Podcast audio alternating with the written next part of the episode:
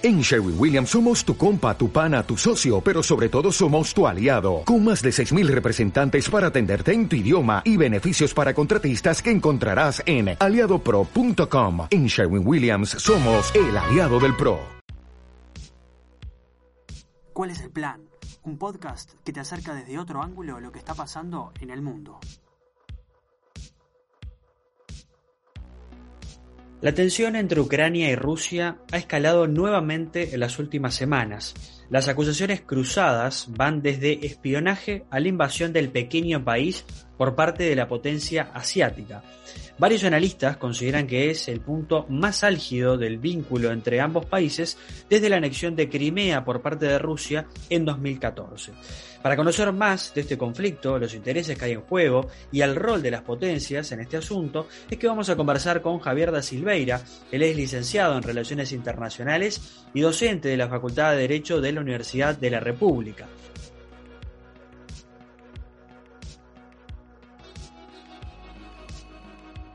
Javier, gracias por acompañarnos en el episodio número 36 de la segunda temporada de ¿Cuál es el plan? Ustedes ya saben, nos pueden seguir a través de nuestra cuenta de Instagram, cuál es punto el plan, y en Twitter estamos como arroba cuál es el plan. Ok.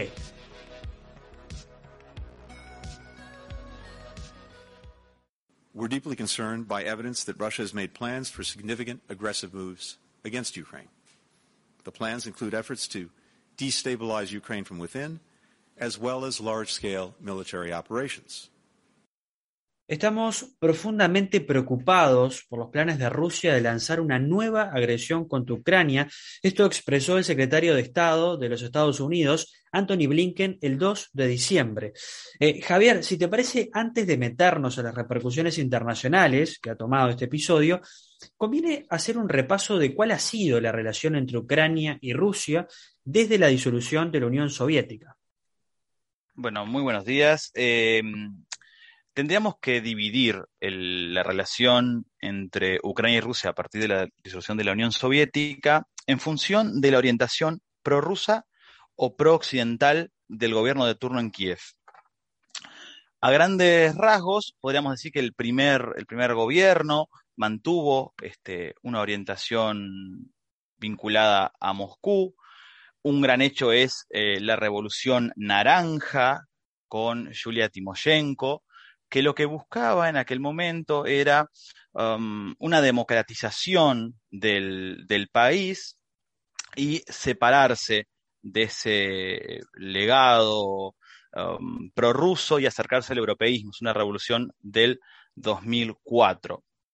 Ya uh, poco más de una década más tarde, con Víctor Yanukovych al gobierno, se frena un proceso de integración con la Unión Europea, eso desata una serie de protestas que son reconocidas con el nombre del Euromaidán, que se dan a todo nivel, en particular en las zonas del oeste de Ucrania, que es la región eh, poblada por personas que hablan justamente ucraniano, en el este y en el sur es este, de mayoría de habla rusa y de vínculos culturales con, este país, em, y que como consecuencia de estas protestas, eh, Víctor Yanukovych termina exiliado en Rusia, se forma un nuevo gobierno en Kiev y Rusia, em, buscando proteger sus intereses en el Mar Negro, ingresa en la península de Crimea, donde se había celebrado una suerte de plebiscito em, buscando la unificación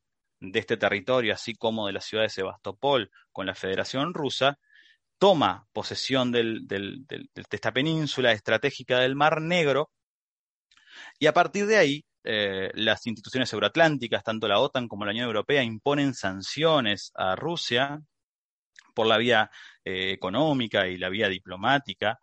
Las relaciones pasan a ser muy tensas con Ucrania, de ahí en adelante con los gobiernos que asumen Poroshenko y Zelensky.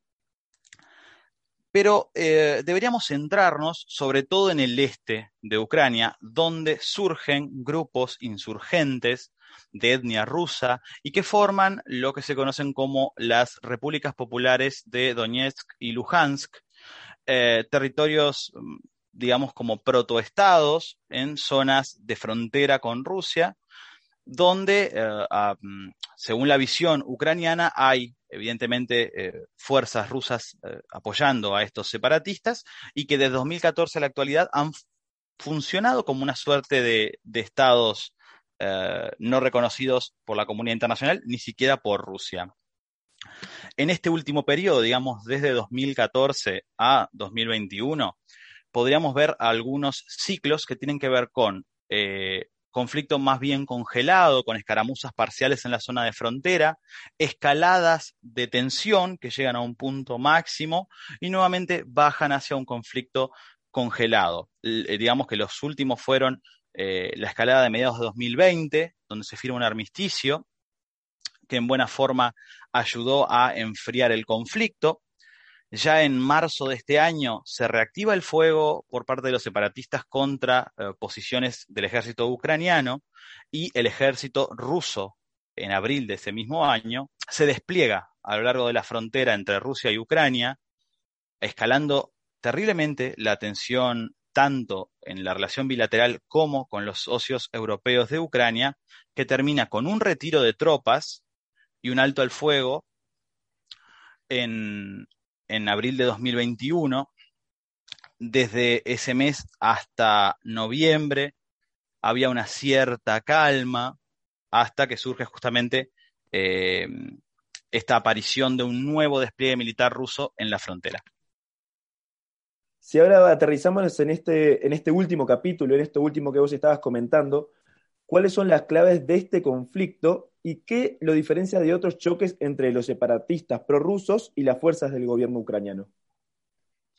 Bueno, esta última etapa en realidad se da en marco de un acuerdo muy importante, son los acuerdos de Minsk, pero en particular Minsk II, que se firma en 2015 y que planteaba una eh, solución pacífica al conflicto, se acuerda entre Rusia y Ucrania con la mediación de Francia y de, Alemania, planteaba, entre otras cosas, la salida de los mercenarios de la región del Donbass, se tenían que celebrar eh, elecciones plebiscitarias en estas, en estas provincias, em, desarrollar eh, por lo menos proyectos de reforma a la Constitución, otorgar indultos y, amnistías a los involucrados en, la secesión.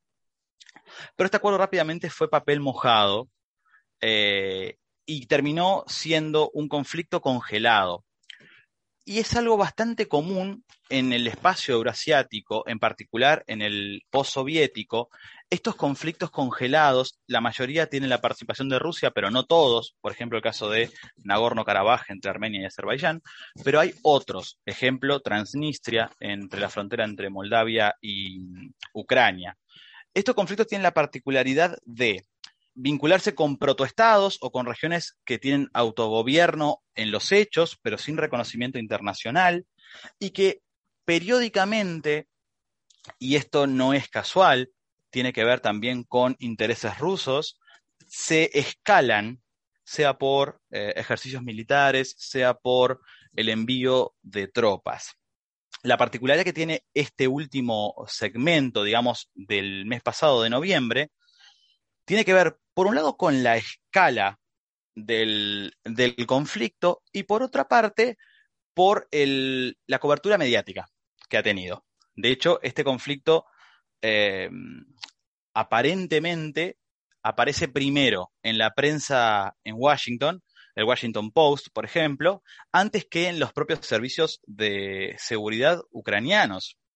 De hecho, hay algunas declaraciones del jefe de la inteligencia de que no habían constatado aún eh, este incremento de tropas que denunciaba la prensa de Estados Unidos. Esto se revierte posteriormente con declaraciones del, presidente Zelensky, pero eh, tiene un nivel de tensión eh, bastante inusual, incluso para lo que nos ha este, mostrado este conflicto, al punto tal que, por ejemplo, Lukashenko, el dictador de Belarus, anunció que podría en su territorio albergar armas nucleares rusas en el caso de que se colocaran misiles este, de Estados Unidos en Polonia, lo cual es bastante alarmante y que trae un poco de ecos de Guerra Fría, ¿no? Ahora, em, Javier, si seguimos en este conflicto, eh, ¿con qué apoyo cuenta hoy en día Ucrania y por qué se ha llegado a hablar de invasión incluso del país por parte de Rusia? el principal apoyo, habría que diferenciar el apoyo, digamos, discursivo del real, pero digamos que los principales apoyos tienen que ver con la OTAN, con la Unión Europea, con los Estados Unidos. Em, ¿Por qué quiero hacer esta separación de lo discursivo y de lo, y de lo práctico? Bueno, diversos analistas eh, señalan que es muy poco, y yo concuerdo, que muy es muy poco probable que tanto la OTAN como Estados Unidos o el Reino Unido incluso entren en guerra en caso de que Rusia tome la iniciativa en Ucrania. ¿Por qué? Porque el riesgo de aceptar, por ejemplo, a Ucrania en el seno de la OTAN no amerita eh, los beneficios que traería el ingreso de este Estado. Es decir, Rusia ha sido muy contundente en marcar que es una línea roja. ¿no? Y, para esto habría que hacer como un, pequeño vuelta atrás, algunas décadas, eh, cuando se estaba gestando lo que se conoció como el Tratado del 2 más 4, que es aquel acuerdo por el cual se unificó eh, las dos Alemanias, eh, basado en la Alemania federal y el, Estado unificado formó parte de la OTAN. En, en, este momento preciso, la historiografía rusa hace mucho eco de algunas supuestas negociaciones verbales que habrían tenido en su momento, en 1990, las autoridades de una agonizante Unión Soviética con los representantes de eh, Estados Unidos, el Reino Unido y Francia, por el cual eh, la Unión Soviética permitiría la unificación de Alemania a cambio de que la OTAN no se extendiera más hacia el este. Eh, a la luz de, los hechos y, y, digamos con el diario del lunes vemos que esto no ocurrió no solo se incorporaron estados, otro era parte del Pacto de Varsovia, como Polonia, como Eslovaquia, etcétera, sino además también eh, territorios que habían formado parte directamente de la Unión Soviética, eh, como es el caso de Estonia, Letonia y Lituania. Entonces, respecto concretamente a los apoyos, digamos que tiene estos tres niveles de apoyo a diferentes escalas. Es decir, en principio Estados Unidos la Unión Europea y la OTAN estarían dispuestos a cooperar y de hecho lo están haciendo. Por ejemplo, la administración Biden prometió eh, en el mes de agosto 60 millones de dólares en asistencia militar a Ucrania, municiones, eh, armas de alta precisión, radares, etcétera, y lo está cumpliendo. El pasado mes de noviembre entregó, por ejemplo, 80 toneladas de municiones. Digamos que uh, está rompiendo un poco con el, tipo de cooperación militar que tenía Estados Unidos con Ucrania hasta entonces, sobre todo eh, durante la administración Trump. Trump no, le dio mayor importancia al, problema ucraniano, esto cambia con la administración Biden, porque hasta entonces eh, Ucrania recibía equipamiento de Estados Unidos, pero en general era equipamiento más de, apoyo, más que bélico en sí, es decir, vehículos, eh, radares, y cuando se empezó a entregar armamento militar, por ejemplo, los este, antitanques Javelin, eh, los que han jugado alguna vez al, Call of Duty seguramente lo, reconocen, es un, antitanque portátil, se lleva en el hombro, no se podían acercar a la línea de frente, tenían que estar en el occidente del, del país. A partir de ahora, esta cooperación militar es más intensa y se quiere ayudar a disuadir el conflicto más que, que, el conflicto se efectivice.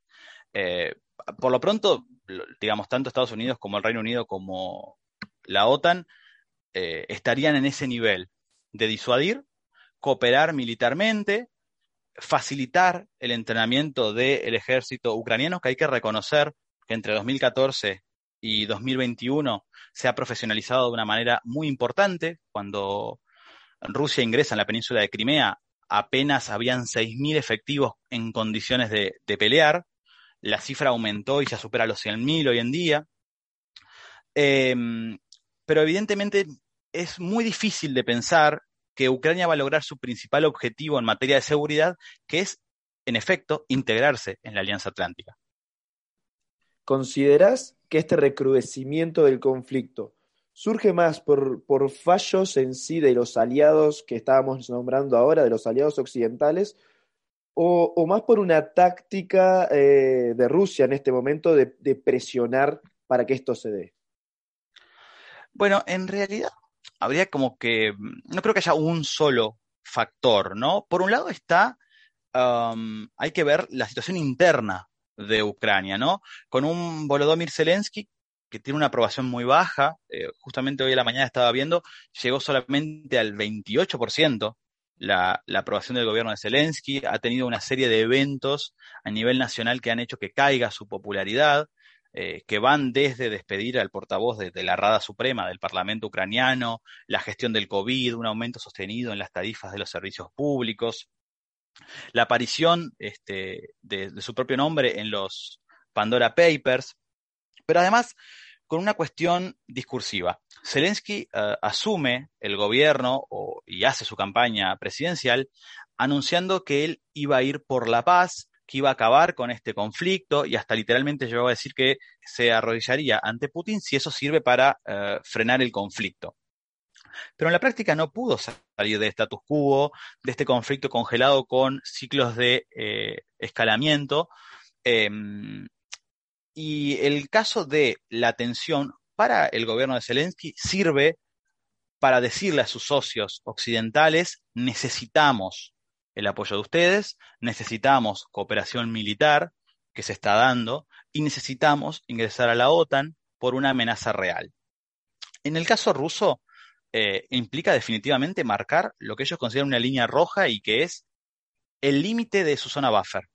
Es decir, eh, Rusia seguramente no quiera un conflicto militar, no lo desee y sea una demostración de fuerza, pero lo evaluaría seguramente, y lo habrá evaluado, en el caso de que Ucrania ingrese a la OTAN. Es una línea roja, tiene que ver con eh, la proximidad de misiles a las principales ciudades rusas, entre ellas Moscú, y tiene que ver con que eh, es un territorio tan históricamente ligado a Rusia que forma parte del folclore, de la mentalidad. Eh, ver ese territorio incluido en la Alianza Atlántica sería terrible para la administración de Putin y no lo va a permitir a ningún precio. Por cómo se plantea el conflicto, muy probablemente sean los propios ucranianos que, hay que decirlo, eh, hacia 2014 no, no, estaban de acuerdo con la incorporación a la OTAN, un 34% aprobaba esta decisión, hoy en día ya es un 58%, o sea, la mayoría de los ucranianos quisiera entrar a la Alianza Atlántica, pero por cómo están planteada la situación hoy en día, eh, muy probablemente Ucrania no logre ese objetivo. Eh, los aliados occidentales faciliten una desescalada del conflicto y Rusia no entre en guerra, siempre y cuando no se ponga en riesgo su seguridad. Y la seguridad de Rusia eh, pasa por Ucrania. No se pierdan la segunda parte de la entrevista con Javier da Silveira. Recuerden que estamos en Spotify, Google Podcast, iBox y Apple Podcast. Seguinos.